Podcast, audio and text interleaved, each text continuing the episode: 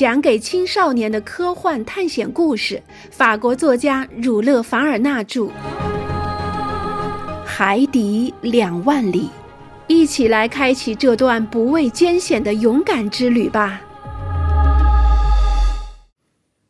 第十五章，一封邀请书。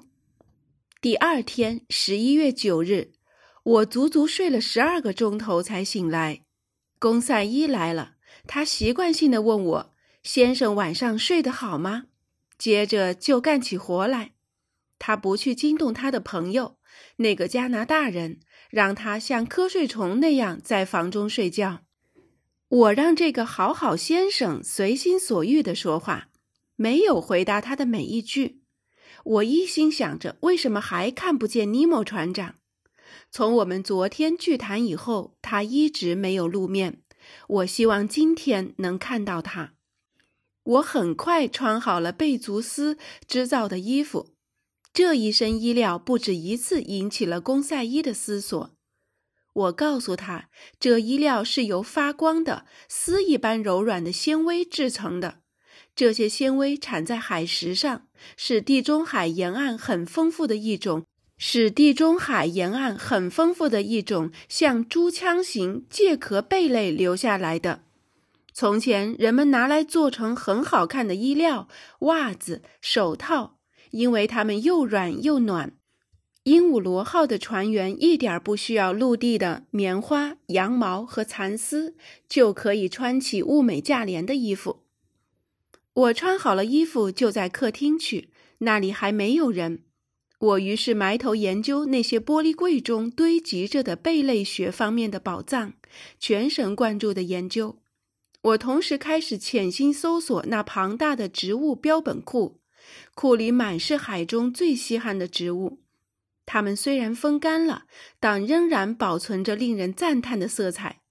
在这些珍贵的水产植物中间，我看到了一些轮生的海苔、孔雀扇藻、葡萄叶形的海藻。粒状的水马齿，猩红色的柔软海草，扇形海菇，吸盘草。这草很像扁平的冬菇，很久以来就被归入植虫动物一类。最后，我看到了整整一组的海藻类植物。整整一天过去了，尼莫船长始终没来看我。客厅的嵌板没有打开。也许人家不愿意我们与美丽的事物接触的太多吧。鹦鹉螺号行驶的方向仍是东北偏东，速度为每小时十二海里，距离海面五十至六十米。第三天，十一月十日，同样不见人来，一样是冷冷清清。我没有看到船上的任何人。尼德兰和公赛伊跟我在一起过了大半天。他们对船长莫名其妙的不露面的做法感到很惊讶。这个奇怪的人病了吗？他要改变安排我们的计划吗？总而言之，正像公赛伊说的，我们享受到完全的自由。我们吃得很讲究。我们的主人完全遵守他与我们约定的条款。我们不能抱怨。况且，我们这般意想不到的遭遇，却使我们享受了很好的待遇。光这一点，我们就没有权利再去指责他。这一天，我开始写这次奇遇的日记，这样我可以详尽而确切地把事情记录下来。我是用海中大叶藻制的纸写日记的，这也是一件新奇的事。十一月十一日大清早，鹦鹉螺号的内部全部换了新鲜空气。我知道，我们现在又回到洋面上来补充氧气。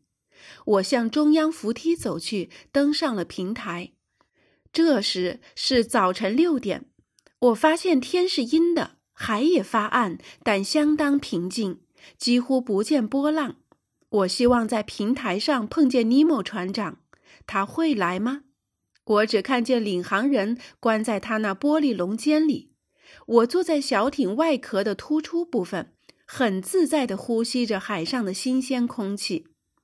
在太阳光的照射下，浓雾渐渐消散了，一轮红日从东方的天际涌出。海面被阳光照射得像燃着了的火药，发出一片红光。云彩散在高空，染上深浅不同的色泽。无数的猫舌头预告着今天整天都要刮风。文中的猫舌头是边缘为锯齿状的小块轻飘飘的白云。可是对于大风暴也不惧怕的鹦鹉螺号，普通的风又算得了什么呢？我正在欣赏着令人愉快的日出景象，忽然听到有人走上平台。我正准备招呼尼莫船长，但上来的人不是他，而是他的副手。他在平台上向前走，好像没有看见我似的。他拿一架倍数很大的望远镜，十分细心地观察四周的天边。观察过后，他走进隔板，说了一句话。这句话的语法拼法就是下面写的那样。我之所以把它记下来，是因为每天早晨在同样的情况下总是听到这句话。至于这句话是什么意思，那我可说不上来。说了这句话之后，船夫又下到船舱去了。我想鹦鹉螺号又要潜入海底航行了，所以我走回隔板边，穿过狭长的过道，回到我的房中。这样过了五天，情形一点儿也没有改变。每天早晨，我走上平台，听到同样的人说出同样的话。尼莫船长仍然没有露面。我不再指望见他了。到了十一月十六日，当我同尼德兰和公赛伊回到我房中的时候，看见桌上有一封给我的信。我迫不及待地把信拆开。信上的字体写得很清楚、很干净，而且带一点哥特字体的韵味，令人想起德文字体来。这信的内容如下：鹦鹉螺号船上的阿罗纳克斯教授起，1867年11月16日，尼莫船长邀请阿罗纳克斯教授和他的朋友们出去打猎。这次打猎定于明天早晨在克里斯波岛的森林中举行。船长希望他和他的朋友们一定到场。鹦鹉螺号船长尼莫。打猎，尼德兰喊道：“在克里斯波岛的森林中。”公赛伊加上一句：“那么这个怪人要到陆地上去了。”尼德兰又说。我觉得这一点信中已经写得清清楚楚了。我把信又看了一遍，说道：“那么一定要接受邀请。”加拿大人说：“我们该怎么办？到了陆地上就知道了。此外，我也很高兴能够吃到几块新鲜的野味。”尼莫船长本来是讨厌大陆和岛屿的，现在反而来邀我们去林中打猎。我不想去解释这矛盾，只是回答说：“我们先来看看克里斯波岛是个什么样的地方。”于是我查看了平面地图，在北纬三十二度四十分、西经一百六十七度五十分的地方找到一个小岛，它是一八零一年由克里斯波船长发现的。古老的西班牙地图叫它洛加德拉布拉达。意思就是银石。此外，我们现在距离出发地点约一千八百海里。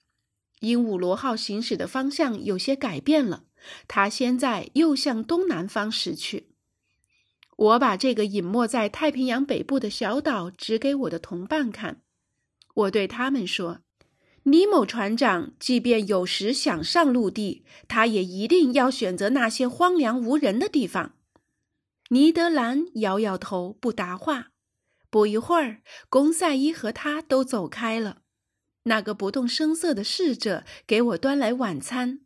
我用过晚餐以后，心里盘算着明天的事，很久才入睡。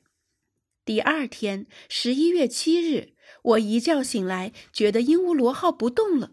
我赶忙穿上衣服，走进客厅。尼莫船长已经在客厅里等着我了。他看见我，便站起身来向我打招呼，问我们是不是要和他一起去打猎。既然他一点儿也不提他八天不露面的原因，我也不便打听，所以只是干脆地告诉他，我的同伴和我都很乐意跟他去打猎。不过，我又补充上一句：“先生，请允许我向您提一个问题。”提吧，阿罗纳克斯先生，只要我能回答，我就一定会回答。那么，船长，既然您跟陆地已经割断了任何联系，您又怎么会有森林在克里斯波岛上呢？